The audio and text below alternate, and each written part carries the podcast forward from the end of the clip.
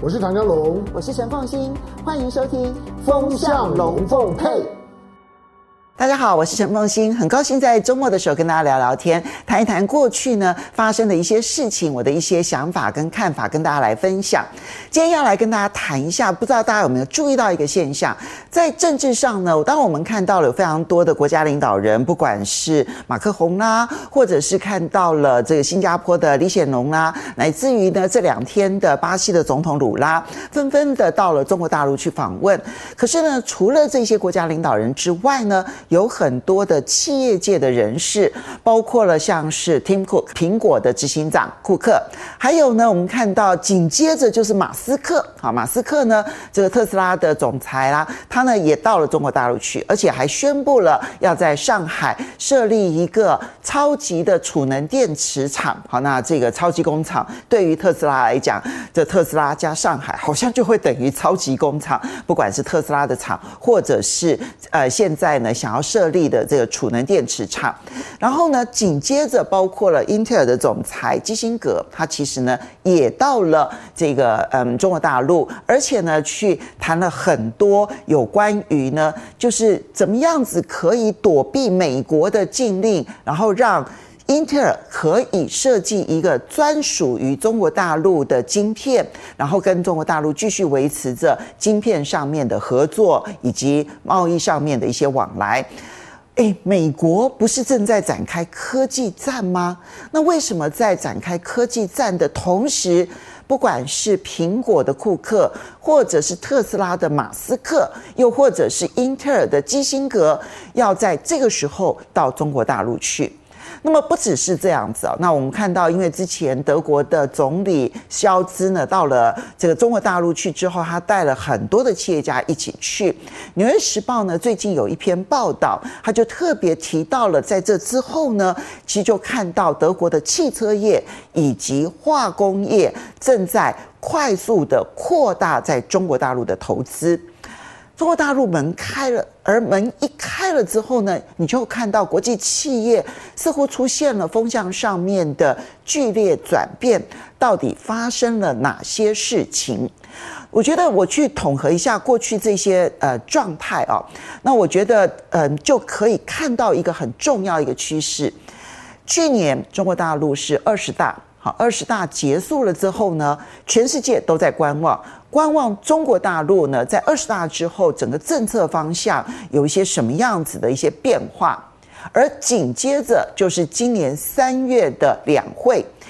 两会这件事情里面有一个很重要的一件事，就是把所有的人事全部就就定位了。当然，李强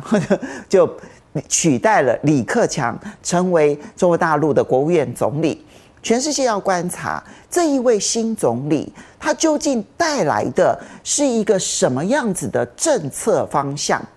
从两会的他的初登场记者会，然后再到博鳌论坛，当然这里面有几个重要的一些迹象哦，加总起来之后呢，其实你看到这一些企业家也好，或者是企业投资者也好。那么正在快速的改变，他们在去年的时候呢，对于中国大陆的判断。我们现在把时间回溯到去年的四月，那个时候呢，上海封城震撼了全世界，而且封城的时间呢，从原本预定的可能只有一个礼拜的时间，一直延长延长，到最后呢，变成两个月的时间。这件事情呢，重重的击垮了全世界企业界对中国的信心。当上海这么重要的城市可以说封城就封城，然后对外的所有的联系啦，还有所有的这些呃往来啦、运输啦，那么都随时都有中断的疑虑的时候呢，这个投资信心。降到了谷底，而且它不是只有上海如此。事实上呢，去年一直到十一月左右的时候，你会发现中国在不同的城市是陆陆续续的，就是可能一有疫情这个上升之后呢，就立刻就采取了扩大封锁措施。虽然没有像是上海封城两个月这么样子的强烈，但是这一种不定期的扩大管制措施、风控措施，其实也让所有的企业界呢觉得无所适从。所以整个的信心在去年底的时候降到谷底。那么在二十大的时候的人事安排，有李强要去，即将要接替李克强，更让外界担心。因为那个在上海执行封城任务的李强，让大家印象太深刻，以至于很多人会觉得说：哇，那中国大陆的动态清零是不会结束了。那中国大陆可能未来将会采取一个闭锁的一个措施，它会所谓的双循环将会只剩下内循环，那么外循环将不再出现。好，这个呢是在去年底的时候呢，那么企业界开始将信心降到谷底的时候，很多的这些研究机构啦，或者包括了这一些研究专家，乃至于观察者的判断都是如此。这里面最知名的当然就是美国驻中国大陆的大使伯恩斯，就是这样判断的。所以他在接受的美国的期刊访问的时候呢，他就判断二十大之后呢，中国大陆呢将会更加的内缩、内卷，将会把所有的核心焦点全部看在内部的一个情势，然后不再往外这个去这个扩张它的一些这个实力，然后呢，同时呢，经济上面呢会更加的封锁。现在我们回头来看，伯恩斯当时的判断，错错错，全盘都错。因为从二十大之后呢，你看到习近平访问沙乌地阿拉伯，然后接着呢去这个参加印尼巴厘岛的 G20，还有 APEC 的这个会议，然后呢再包括了他到中亚的去访问，然后以及呢你看到陆陆续续从德国的总理肖兹开始，那么。这个西班牙的总理桑切斯，然后马克宏，乃至于这个李显龙，然后小马可斯，然后等等等等的，你就会发现说，陆陆续续的这一些元首大外交，在去年底到今年大幅度的展开，这是在政治上面的开门。那在经济上面呢，李强的。上任之前，我不知道大家有没有注意到，我特别注意到就是《金融时报》跟 BBC 啊，大家应该想到就是英国其实对中国大陆在这一段期间是非常不友善的，尤其是以 BBC 跟《金融时报》为最啊。但他们就陆陆续续的发了几篇文章，那时候还没有接任总理的李强，那么谈到说，事实上在封城之前的李强是一个开放派。是一个主张中国大陆要把经济的门大开的一个开放派。他在上海市担任上海市委书记的期间，包括了特别的自由贸易区，然后还有包括了引进特斯拉的超级工厂，然后希望能够在中国大陆的新能源车这件事情上面注入一个鲶鱼效应等等的。他们其实那几篇文章就有特别提到说。李强是深获习近平信任的，而他们的信任关系起源于浙江时期。那个时候呢，习近平在担任浙江省委书记的时候呢，李强跟习近平的共事过程当中，双方的关系是极为密切。那里面有一些的描述，呃，我认为是有李强身边的人刻意的放话。好，因为描述到说，习近平跟李强呢，他们彼此之间呢，会甚至于可以一起工作到半夜，好，就是然后促膝长谈，或者是深夜呢，还在办公室里头一起共同合作工作，然后希望呢引进这个把浙江省的这个经济给拉高啊、提升啊等等，然后去形容他们彼此之间的关系是如何的密切。那像这样子的一些描述，你可以想象得到。除了李强身边的人，其实很难有这样子的一些放话，所以那几篇文章让我看到的是，李强很希望能够营造他希望带领的中国大陆是一个开放的经济体，而并不是一个封闭的经济体，所以呢。围绕着他接任了总理之后，除了他在两会的初登场强调了就是要开放，还有强调了民营经济的重要性之后，你看到他。这个举行了中国发展高层论坛，邀请全世界五百强的企业主管当中呢，许多知名的人士到中国大陆来一起参加这个经济论坛。那么这里面当然有一些国际经济机构的，比如说包括了世界银行的负责人，还包括了国际货币基金的总裁乔治·艾娃，还有包括了一些就 Tim Cook 就是参加这个论坛，还有包括了三星的李在镕，就是这一些大咖的聚集，是中国大陆要借由这一个场合去告诉全世界说，这个门是不会关的，这个门是开的。那么紧接着跟马斯克的关系，因为你可以想象得到，李强跟马斯克是。有彼此之间的人际关系往来的，因为终究是在李强任内的时候去设立的超级工厂，所以马斯克后续的一些，我相信这有李强的影子在里头。无论如何，其实当你在观察这些事情的时候，你就会发现，其实对国际企业的政策的传递是很强烈的，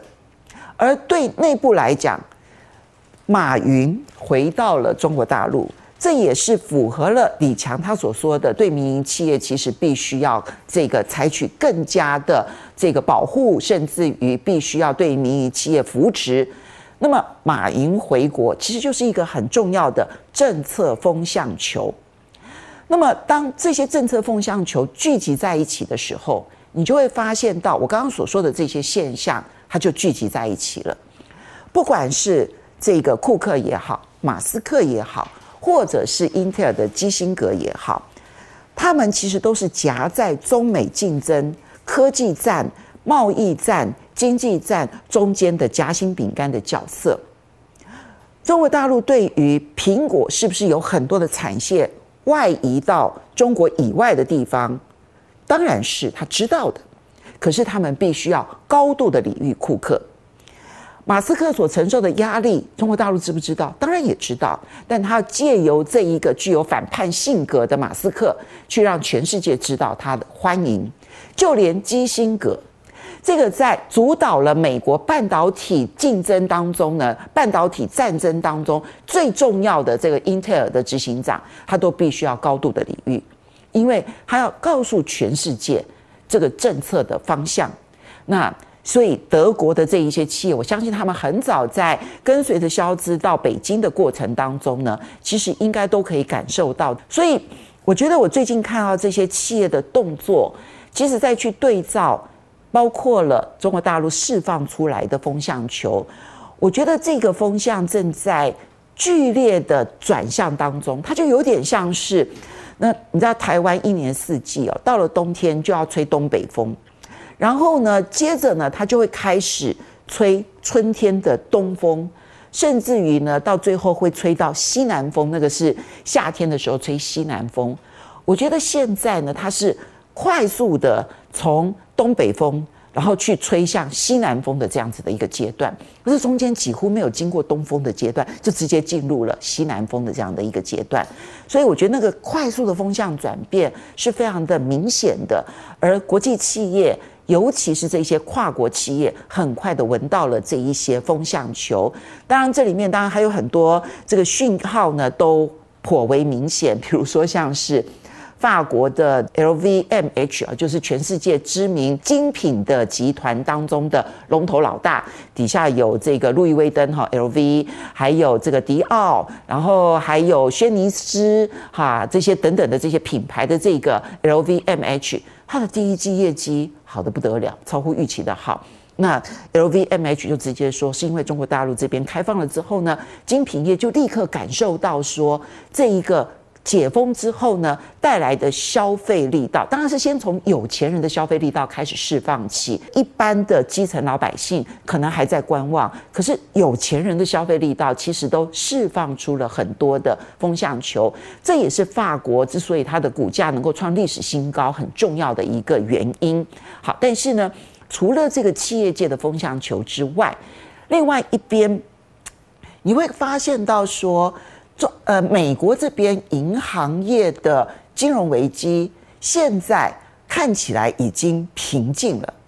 但是是不是真的就完全解除了危机？No，包括联准会的会议纪要也告诉大家说没有。其实这个银行危机呢，随时还有爆雷的可能性。就连巴菲特他在日本，然后接受日经新闻的访问的时候呢，也认为未来还会有银行暴雷。只不过呢，他要提醒存款人不用担心，他们的存款呢其实是可以获得保障的，所以不用急着搬存款。我觉得对巴菲特来讲，他希望银行真的都不要出事，因为呢，从上一次二零零八年的金融海啸到这一次，你会发现到每一次呢有银行暴雷的时候呢，就会有美国的政府高层打电话给巴菲特，希望他来救救银行业。好，但是他提醒就是。银行业的这个信心危机其实没有真正的解除，只是现在暂时的平缓下来。